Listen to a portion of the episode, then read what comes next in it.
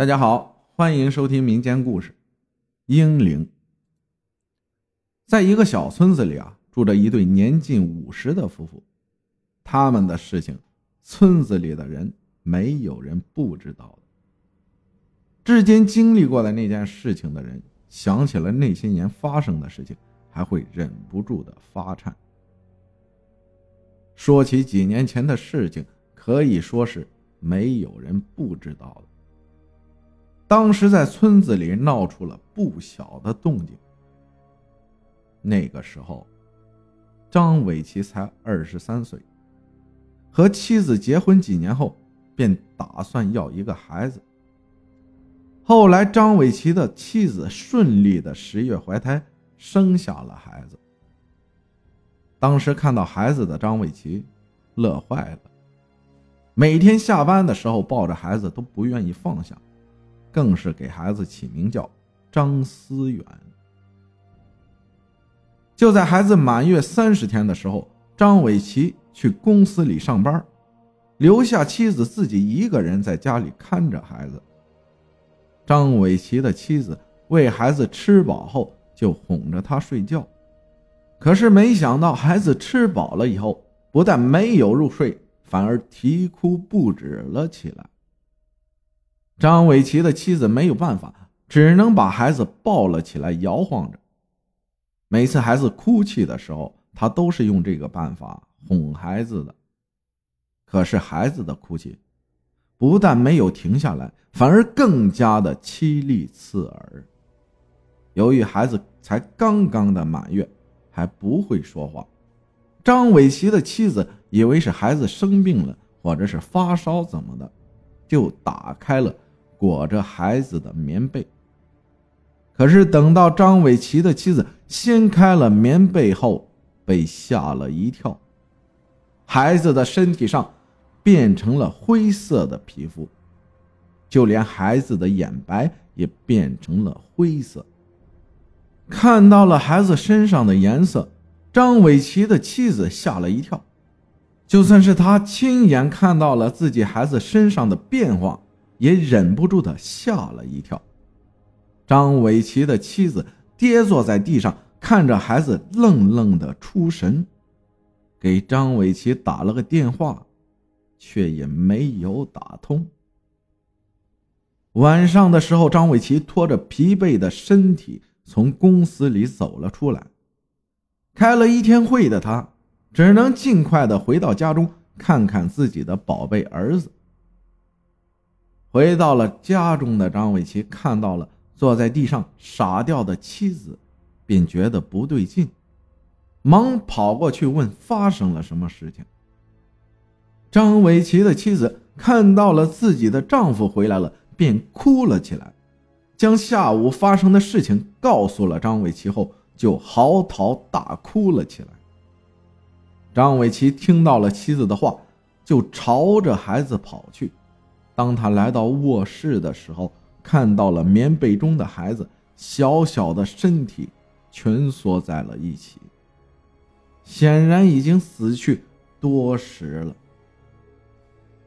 张伟奇看到了自己的第一个孩子竟然死掉了，忍不住的和妻子抱在一起痛哭了起来。他的心非常的痛。但是，作为家中顶梁柱的他，只能强忍着自己心中的痛楚，安慰着妻子。等到妻子的情绪恢复了一些，才抱着僵硬的儿子的尸体走出了门。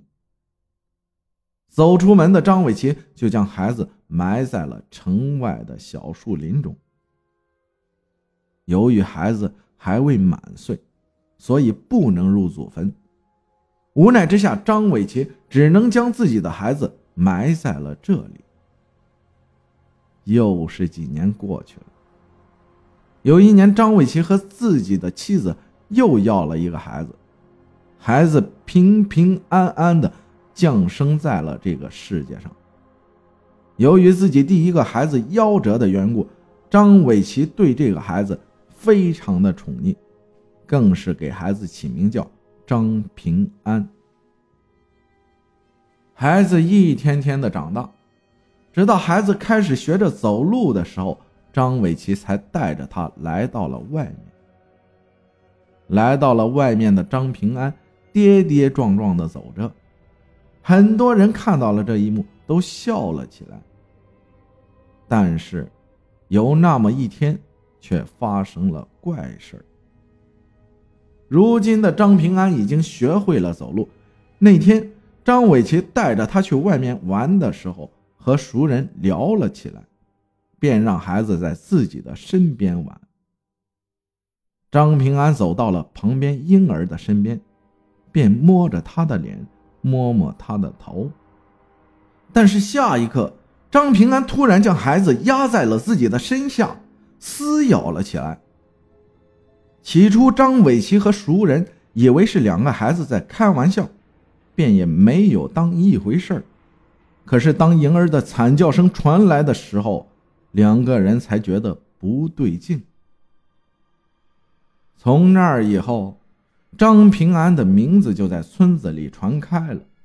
村子里的人看到了张平安后，就会下意识将自家的孩子护在身后，生怕张平安突然暴起，伤到了他们的孩子。又过去了两年，此时的张平安已经四岁了。可是张伟奇却发现，他晚上的时候会偷偷的溜出去。当初的几天，张伟奇想到孩子才没几岁，肯定跑不了多远。可是时间长了以后，张伟奇就有些不放心，跟着自己的孩子。跟着孩子的张伟奇来到了城外，但是他看到了不敢相信的一幕：张平安。竟然来到先前夭折的张思远的坟前，哭了起来，趴在坟地上，他哭的似乎非常的伤心。那次看见的事情，仿佛是一个疙瘩一般埋在张伟奇的心中。一次，他将这件事儿告诉了自己最信任的同事后，才结识了城里有名的神婆。神婆是个眼瞎的老太太，虽然她看不见，但是她能掐会算，什么事情都瞒不住她。再后来，张伟奇将自己家孩子的事情告诉给了神婆后，神婆才告诉他们，其实张平安是被张思远上身了。